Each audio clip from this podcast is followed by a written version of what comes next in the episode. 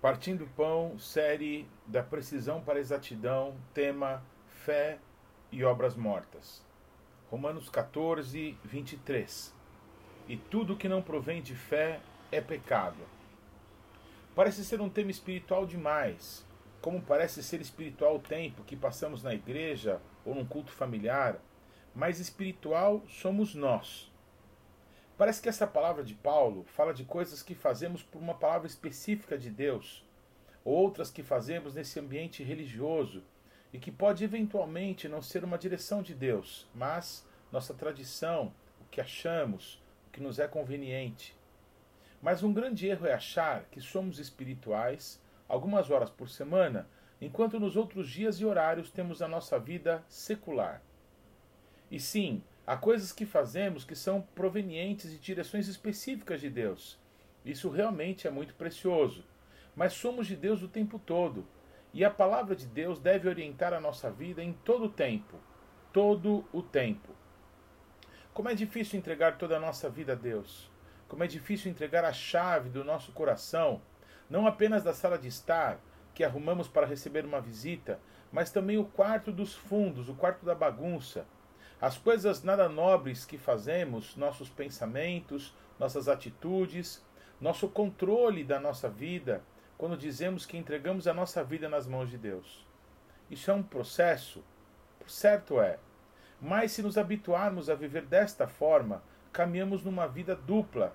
E essa inconstância, esta postura dúbia, essa falta de posicionamento há de contaminar toda a nossa vida. Um pouco de fermento leveda toda a massa. Em Deus não há trevas nenhuma. Portanto, se há algum lugar de trevas em nossa vida, em nosso coração, aí estará o espaço para que Satanás possa entrar, agir, nos levar a pecar e depois nos acusar. Precisamos fechar as portas, precisamos viver pela fé, precisamos crer, precisamos entregar toda a nossa vida a Deus. Precisamos do Espírito Santo, precisamos de Jesus, nosso Senhor, precisamos do Pai. O Pai, o Messias, o Cristo e o Espírito Santo, que são um, nos deram o maior de todos os presentes. Eles se deram a nós através das Escrituras. Assim como na criação, Deus disse: haja luz e houve luz. Vemos a atuação da plenitude de Deus que liberou a palavra e que manifestou a palavra. Assim é conosco hoje, assim são as Escrituras. Vamos estudar um pouquinho de grego língua com a qual o Novo Testamento foi escrito, para entendermos com mais clareza sobre esta verdade. A palavra logos, traduzido como verbo ou palavra no Evangelho de João, nos traz a ideia da palavra de Deus na sua plenitude, como um todo. Se pudéssemos fazer uma comparação com algo, diríamos que o Logos é a Bíblia como um todo, de Gênesis a Apocalipse, a totalidade da revelação de Deus para nós. A segunda palavra é rema, usada também para expressar a palavra de Deus, porém, a palavra específica, a palavra revelada a nós, a palavra que nos é direcionada pessoalmente por Deus. Poderíamos dizer que o rema é a materialização do Logos. Veja como isso é importante. Em Mateus 4, versículo 4 está escrito: Jesus, porém, respondeu: Está escrito: Não só de pão viverá o homem, mas de toda palavra a palavra aí é a palavra rema, que foi usada por Mateus, que procede da boca de Deus. A palavra revelada seria como uma parte ou a materialização do Logos, ou ainda como uma palavra que se destaca do Logos, para um propósito específico do homem. E o Verbo, Logos, se fez carne, se transformou em rema e habitou entre nós, cheio de graça e de verdade, e vimos a sua glória glória como do unigênito do Pai. Isso está em João 1, versículo 14.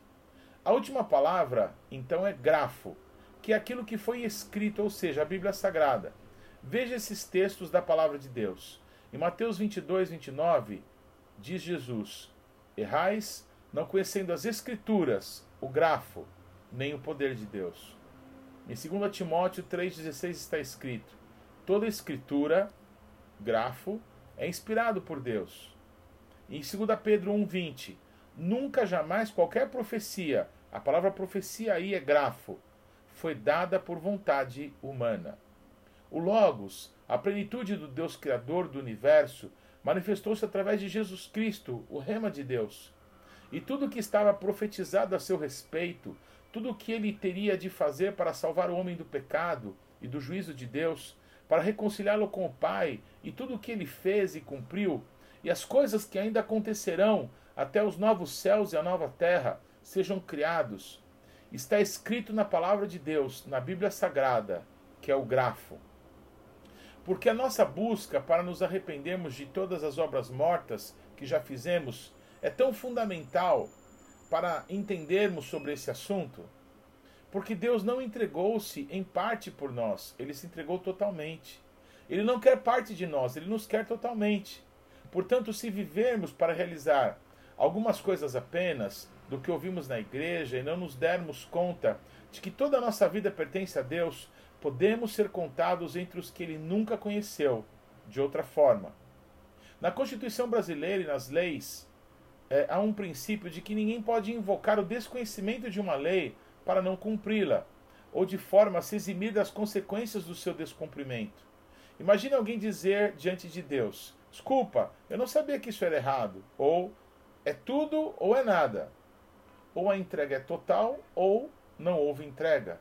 Ou cremos ou não cremos. Não dá para salvar suas pernas e um braço e enviar ao inferno todo o resto. Não dá para profetizar, pregar, expulsar demônios, orar em línguas e continuar praticando iniquidade em alguma área da sua vida. Ou nos entregamos totalmente e permitimos uma mudança em todas as áreas das nossas vidas, ou certamente Jesus nos dirá: Não vos conheço. Certamente, desde o dia que você passou a crer em Jesus, que você se batizou, passou a frequentar uma igreja, muitas coisas mudaram em sua vida, muitas coisas boas ocorreram. Você certamente já se purificou em muitas áreas, mas ainda há uma obra para ser feita. Na cruz do Calvário, Jesus bradou: Pai, está consumado. Em outras palavras, todo Logos virou rema. Arrependimento. É ou são as atitudes que uma pessoa toma para demonstrar que reconhece que anteriormente havia errado e que está tomando posições para corrigir o erro, ou pelo menos para nunca mais praticar aquele erro. Exemplo do motorista que está na estrada certa para determinada cidade, mas está na direção errada. Arrependimento nesse caso não é só perceber que está errado, é parar, dar meia volta e começar a seguir na direção correta, dando as costas para a direção errada. Arrependimento é muito diferente de remorso. Alguém com remorso percebe que errou, mas a tristeza do reconhecimento do erro não leva a tomar uma atitude de reparação ou para nunca mais errar naquilo. Ele apenas se deprime por conta da sua má conduta. Judas Iscariotes, o discípulo que trai a Jesus Cristo, é um bom exemplo de alguém com remorso. Ele, sabendo que traiu a Jesus Cristo, fica tão arrasado, mas em momento nenhum se arrepende. Ele tenta fugir da situação se matando. Arrependimentos são atitudes. Pedro, que errou tão terrivelmente quanto Judas, negando três vezes que conhecia o Senhor Jesus, no entanto, chorou amargamente por essa falha terrível de caráter, mas ele arrependeu-se de verdade, transformando-se num dos apóstolos mais usados por Jesus Cristo, depois que por três vezes ele pôde dizer para Jesus Cristo, agora já ressurreto, que ele o amava. O que são obras mortas? Obras mortas são atitudes que tomamos antes de conhecermos a Deus como o Senhor de nossas vidas, ou mesmo depois de nos convertermos. São atitudes que não surgem da vontade de Deus revelada a nós, mas da nossa própria arrogância de achar que é do nosso jeito e não do jeito de Deus. Percebemos com clareza a importância dada por Deus para as nossas atitudes para com o próximo, seja do mau testemunho que vai escandalizá-lo ou levá-lo a pecar, seja da necessidade de perdoarmos as falhas que cometeram contra nós, assim como estamos dispostos a ser perdoados por Deus pelos pecados que cometemos. Vemos então que o cuidado com o próximo pode ser um catalisador ou um impedimento para que a nossa fé se manifeste. É muito comum em nossa sociedade usarem o ditado: Eu não me arrependo de nada do que fiz, só do que não fiz. Veja como esse conceito humano, diabólico, natural, é uma oposição à verdade de Deus, de que temos que entregar toda a nossa vida a Ele. Ore uns pelos outros, peça a Deus para que os nossos irmãos sejam fortalecidos e vençam o pecado por Cristo e possam de fato apresentar frutos dignos de arrependimento. Confesse seus pecados uns aos outros, o nosso orgulho, o nosso medo da rejeição, do que vão pensar de nós, de como seremos tratados, nos leva a nos cobrir de folhas de figueiras, de desculpas e de nos escondermos de Deus e das pessoas, por causa do nosso pecado. Mas Deus já preparou para nós um sacrifício perfeito e quer agora nos revestir, cobrindo a nudez da vergonha do pecado com o sangue de Cristo. Entregue-se de novo a Cristo, abra todas as portas da sua vida para Deus, convide-o ao entrar. Não temas. Cristo já consumou sua obra por nossas vidas, mas não a consumou ainda em nossas vidas. Ele ainda está trabalhando. Ele vai completar a boa obra. Não resista. Se deixe conduzir. Arrependa-se. Há uma antiga canção que diz assim: Renova-me, Senhor Jesus. Já não quero ser igual. Renova-me, Senhor Jesus. Põe em mim o teu coração. Porque tudo que há dentro de mim necessita ser mudado, Senhor. Porque tudo que há dentro do meu coração necessita mais de ti.